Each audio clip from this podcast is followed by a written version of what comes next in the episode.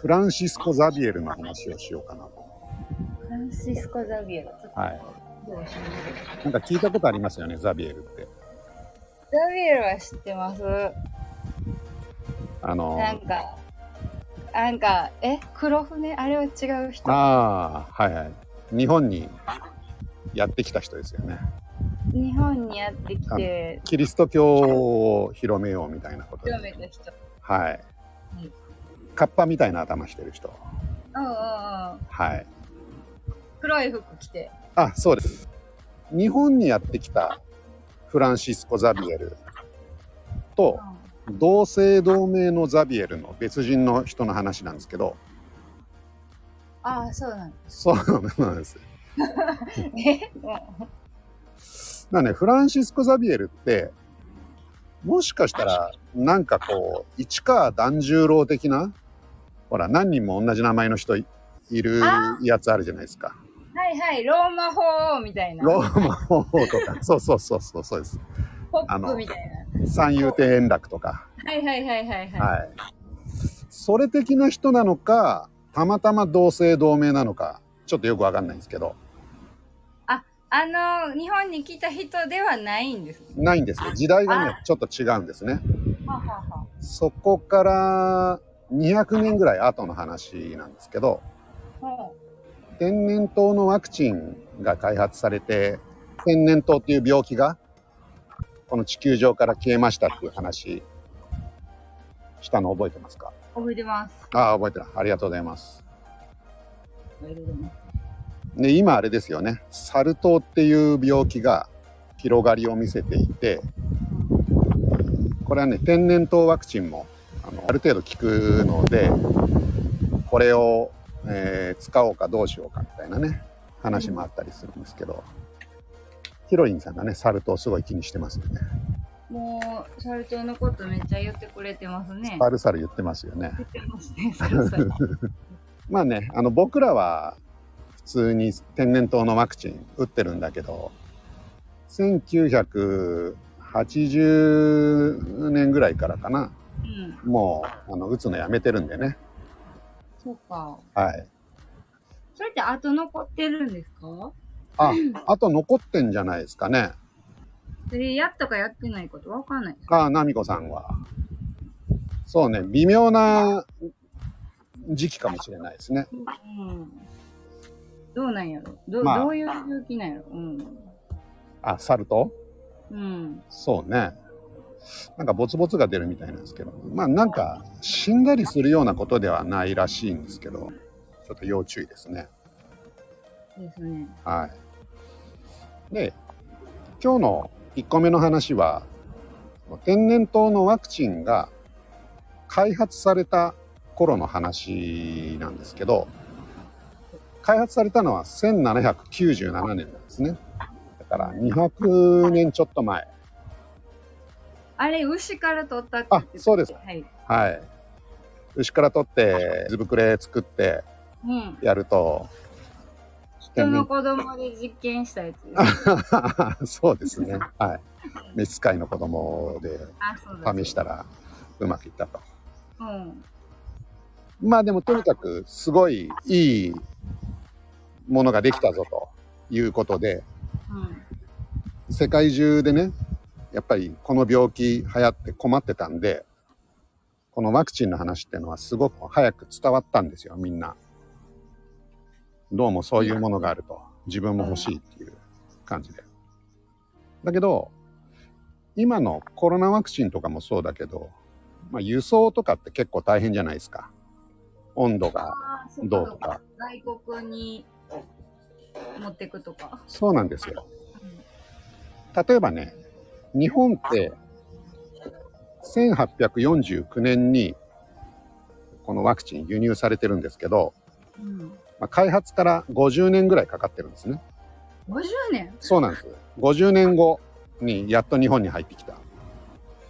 まあ頑張ってヨーロッパから輸入しようとしてたんですけど、なかなかやっぱり時間がかかってしまって、うん。その間にワクチンがダメになっちゃうんで、日持ちしないっていうことでね。うんうん。長崎に出島ってあるじゃないですか。はい。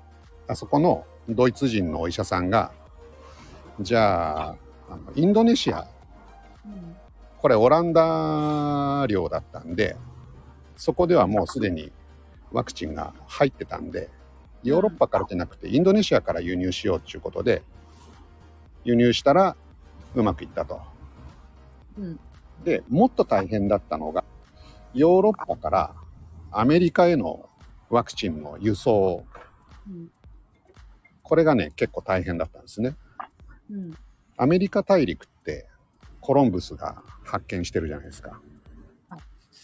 これ1492年なんですけどでコロンブスが発見するまでまあアメリカ大陸にはインディアンだったりいろんな人がいたわけなんですけど先住民がね2000万人ぐらい当時南米にいたんですけど、まあ、95%いなくなっちゃった。あ、先住民の人が。そうなんですよ。で、これなんでそうなっちゃったかっていうと、ヨーロッパの人たちが病気を持ち込んでしまったんですね。あの、天然痘とか、インフルエンザとか。で、まあ南米の人たちっていうのは、すごくピュアな環境で育ったんで、免疫がなかったんですね。多分現地の人は、もうそれちっちゃい時にその風邪ひいてるから、うんうんうん。もうならへんけど、私その認識でおったんですよね。あ新しい国の風もらったみたいな。なるほど。それは、本当にそうかもしれないですね。そうやと思います。ほんで、なんか長旅で疲れてるとかで、うんうんうんうん絶対飛行機の後免疫力みたいなの落ちてるじゃないですか。はいはい。そうですね。そう。そう。あれ、みんななんか国が変わったし、なんか、まあなんかそういう風に捉えてるかもしれんけど、多分、だし、体力落ちてる上に、新しいやつに語れへんくなってるんやなって思って新しいちょっと病原体みたいのにさらされて体調悪くなってる。そうと思って、うん。いや、で、そんなことでしょうね、多分ね。あ、今の言ってる話もそうでしょうね。それの極端な例なんでしょうね。あそうそうそう。それで、もう、せっかく新大陸見つけて、で、ここは俺たちの土地だっていう風にやってるのに、そんなに人がバタバタ死んじゃったら大変じゃないですか。で、スペイン政府はすごい困ったんですよ。なんとか、この天然痘のワクチンを届けないとっていうことで。うん。まあもちろん南米の人たちも、この天然痘のワクチンの話知ってるんで、早く欲しいと。いうことで、何回も運ぶんだけど、うまくいかない。うん。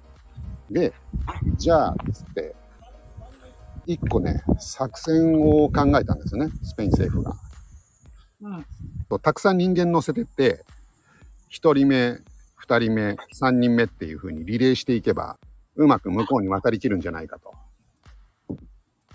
ああ、人間を連れてった。ああ、なるほど。はい。そうなんです、そうなんです。うんうんこの頃ね、えっと、ヨーロッパからアメリカ大陸まで、だいたいコロンブス2ヶ月ぐらいかかってるんですね。うん。うん。なので、2、3ヶ月、そのリレーするための人数が必要じゃないですか。やるとし一たら。週間ずつで？1週間ずつで。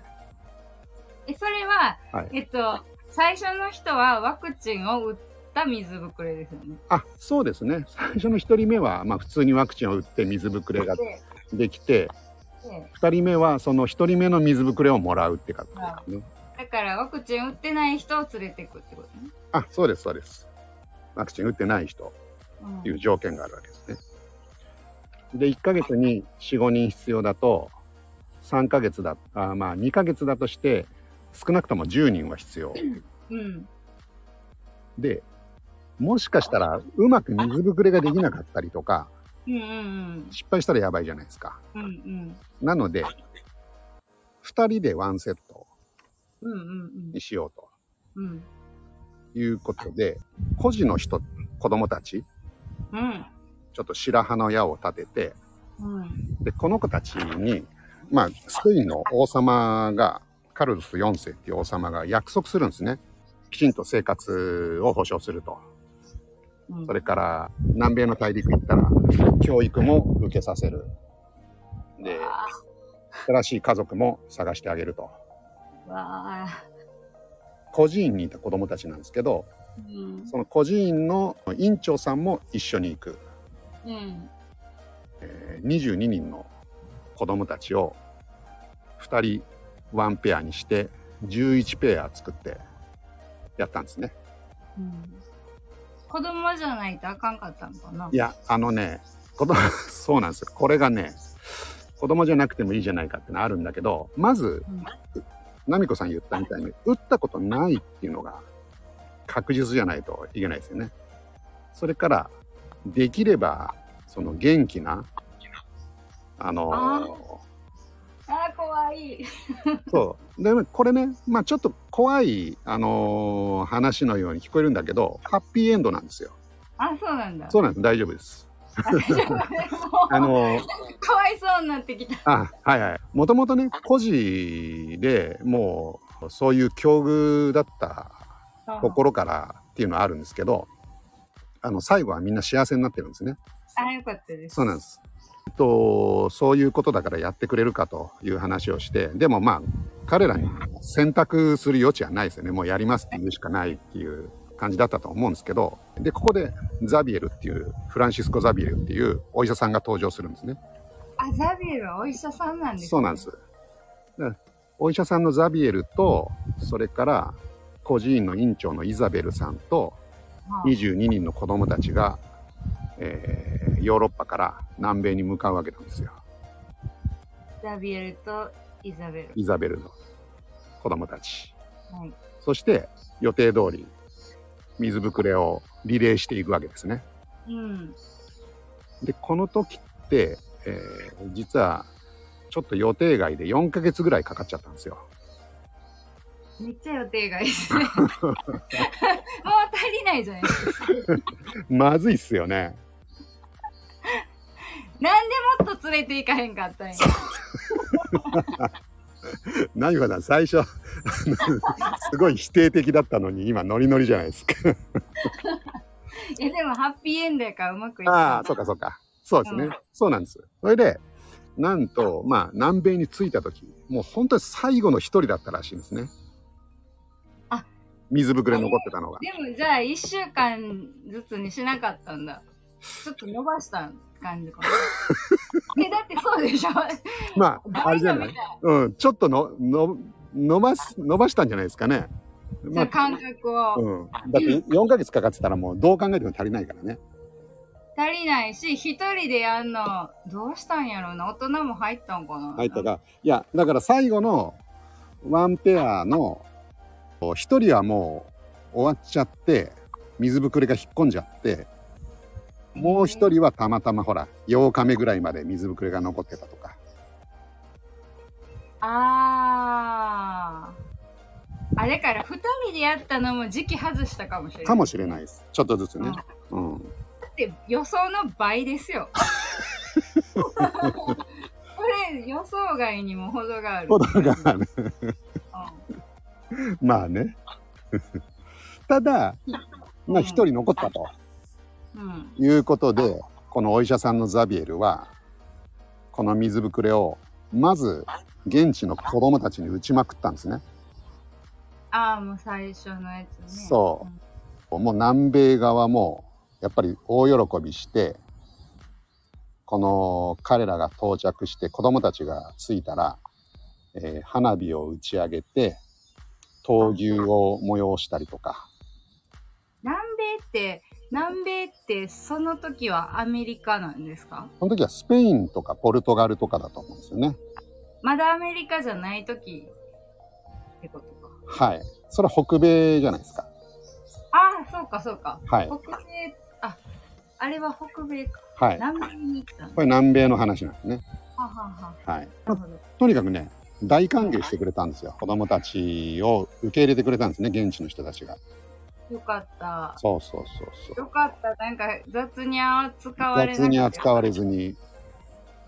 で、しばらくザビエルは子供たちと一緒にいろんな国を旅するんですね。その南米の中の。うん。ただ、まあ、ザビエルってね、あの、結構いい人なんですよ。もう、いろんな国でワクチン打ちまくるんですね。うんうんうん。で、まあちょっと子供たちも俺の旅にこう連れ回すの大変だからっていうことで、メキシコで20人。20人、22人。22人。うん、大変よ。そうなんです。でまあ子供たちをメキシコで親を見つけて、そこに預けると。うん。で、ザビエルは、その後何したかっていうと、スペインの領土でフィリピン、はい。フィリピンって国あるじゃないですか。スペスペインのフィリピン？あのーいや、今、フィリピンってあるじゃないですか。うんうん。マニラとか。はい。あれがあの頃、スペインだったんですね。あ、フィリピンはスペインだった。。はいい。そうなんだ。知らなかった。フィリピンってあれですから、フィリップですから。フィリップですか？そうですね。同じ字ですね、そういえば。フそうそうそう。ィリ、フィリ。そうなんです。人の名前が国になってる唯一の例じゃないかと。フィリップって、あ、そうなんだうね。ん。へえ。まあ確かにねフィリップがどうにかしたんですか？そうフィリッ、うん、じゃないのかな。プへこのえ。フィリップっていう王様がいたのかわかんないですけど、スペインって私、アメリカ、スペインちゃうわ、フィリピンってなんかアメリカとなんかあるんやと思ってたら、ちアメリカ関係が。うん。だって英語喋ってませんフィリピンのフィリピンはそうですね。英語を喋ってますね。スパニッシュじゃないのね。ああ、言われてみりゃそうだね。ねうん、そうね。まあじゃあ途中でいろいろあったのかな？あったのかな？まあとにかく、フィリップなんだ。そうなんフィリップなんですよ。うーん。まあこれ後でしもう一回確認して間違ってたらこの部分。でももうあと、うんだけですからね。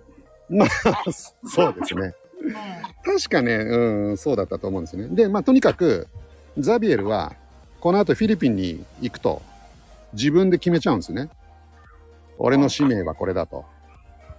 いうことでフィリ、ピンに子供たちを預けた。で、帰あってくるっていう意味で。えっ、と、メキシコに子供たちを預けて、もう、もう預けてだから子供たちは新しい家族のもとで生きると。ン。うん。俺たちはフィリピンに行く。もうフィリピンに行くまでってのも結構時間かかるじゃないですか。だから同じことしなきゃいけないんだけど。メキシコらへん、フィリピンがもうどこ、あの大陸離れませんか？フィあリピン。南米のチリとかあっちの方だと思うんですよね。出発するのが。うん。で、そこからフィリピンってもう、フィリピンはアジアの方だから、右側ですよね。反対側ですよね。反対側です。反対か、あの、な着いたとこから反距離対側的には、ナミコさんあれですよ。あの、南米からオーストラリアに行くみたいな感じですよ。あ遠いわ。なので、また子供たち必要じゃないですか。え、なんで？だってほら、またそのワクチンをフレッシュな状態で運ばないといけないから。ワク、あさ、私遊びに行くんかと思ってたら 違う違う違う。ワクチンを打ちに行くんですよ。ザビエルは。別にリゾートに行きたいわけじゃないんですよ。あそううんワクチンを打つために行きたいんです。そうなんですなるほど。あそこら辺にアマンホテルのいいのができたから行くとかそういう話じゃないんです。もうフィリピン、フィリピンで聞いた時点でなんかもうリゾートしか浮かばない。セブ島とかそういう感じです か？そうか、使命を持って行きたいっていう。そうなんですよ。そうなんです。なるほど。だから子供たちはここで暮らしてほしいということでメキシコに置いていくわけなんですね。なるほど。はいわかります。話がわかりました？はい。でフィリピンまで行かなきゃいけないからだいぶ子供たち必要じゃないですか。何しろ前ギリギリだったから。うん。で今度はお金で子供たちを雇う形にしてあ、まだ、まだいいですね。そのそうですねで、子供たちまた戻すから、その家族に。あ、え、同じ、あ、また、家族？だから家族がいる孤児じゃなくて、家事じゃない、うん、孤児を勝手に持ってくってのもまあ、別に悪い扱いはしてないんだけど、あんまり良くないじゃないですか。まあでも大人としては扱いやすいですよね。大人としては扱いやすいけど。でもいろいろ言われた部分もあるんじゃないですか？ザビエルに。ちゃんとそういう道徳的なことが、今の感覚で言うとそんなんマジかってなるけど、その頃はそんなんええやろってなってたんかなと思って。まあ、今よりかはそんなんええやろだけど、でも王様がね、そうやって子供たちに約束するぐらい気も使ってるから、そうですね。うん。多分その辺の人道的な扱いっていうのはあったんだと思うんですよ。あったよね。あ、よかった。そうなんです。私だって最初奴隷連れて行かれると思って。そうね。最初にそれ言えばよかったね。この話になるかなと思って、もううんこれ大丈夫ですよっていうことを言っとけばよかったね。なるほど。はい。はい。でこの話全部最後まで大丈夫ですから。そうですか。すいません。最後まで聞かずにすいません。いいいい。で、今度はお金で子供たちを雇って、まあフィリピンまで連れてったと。うん。で、フィリピンでも、えーワクチンをみんなに投与しまくったと。うん。で、今度またザビエルは、俺の旅はまだ終わらねえと。うん。今度はアジアに、中国に行くぞということで。はい。また同じ手を使って中国に行ってワクチンを広めたと。すごいな。そうなんです。で、このザビエルたちは、おそらく何百万人もの命を救ってるとうん。いうことなんですね。すごい人ですね。そうなんです。まあこれね、ちょっと子供を使うっていう過激な手段ではあるんだけど、うん。まあでもどうですか、これは？いい話。いえ、ハッピーエンドやし、いい,、はいい、い話なんちゃいますか、ああ、そのその孤児の子が親が見つかったっていうのはた。うん。良かったなと思う。そうですよね。まあ孤児のね、子供たちも、そういう使命ができたっていうのもあるしね。言葉は通じたんでしょうかね。通じるんじゃないのかな。だって、南米ってスペイン語話すじゃないですか。今でも。スペインから、えっと、南米に行ったんですそうなんですよ。スペインからポルポルトガル、ポルトガル。うんあの、ス南米は基本スペイン語で、うん唯一例外がブラジルのポルトガル語。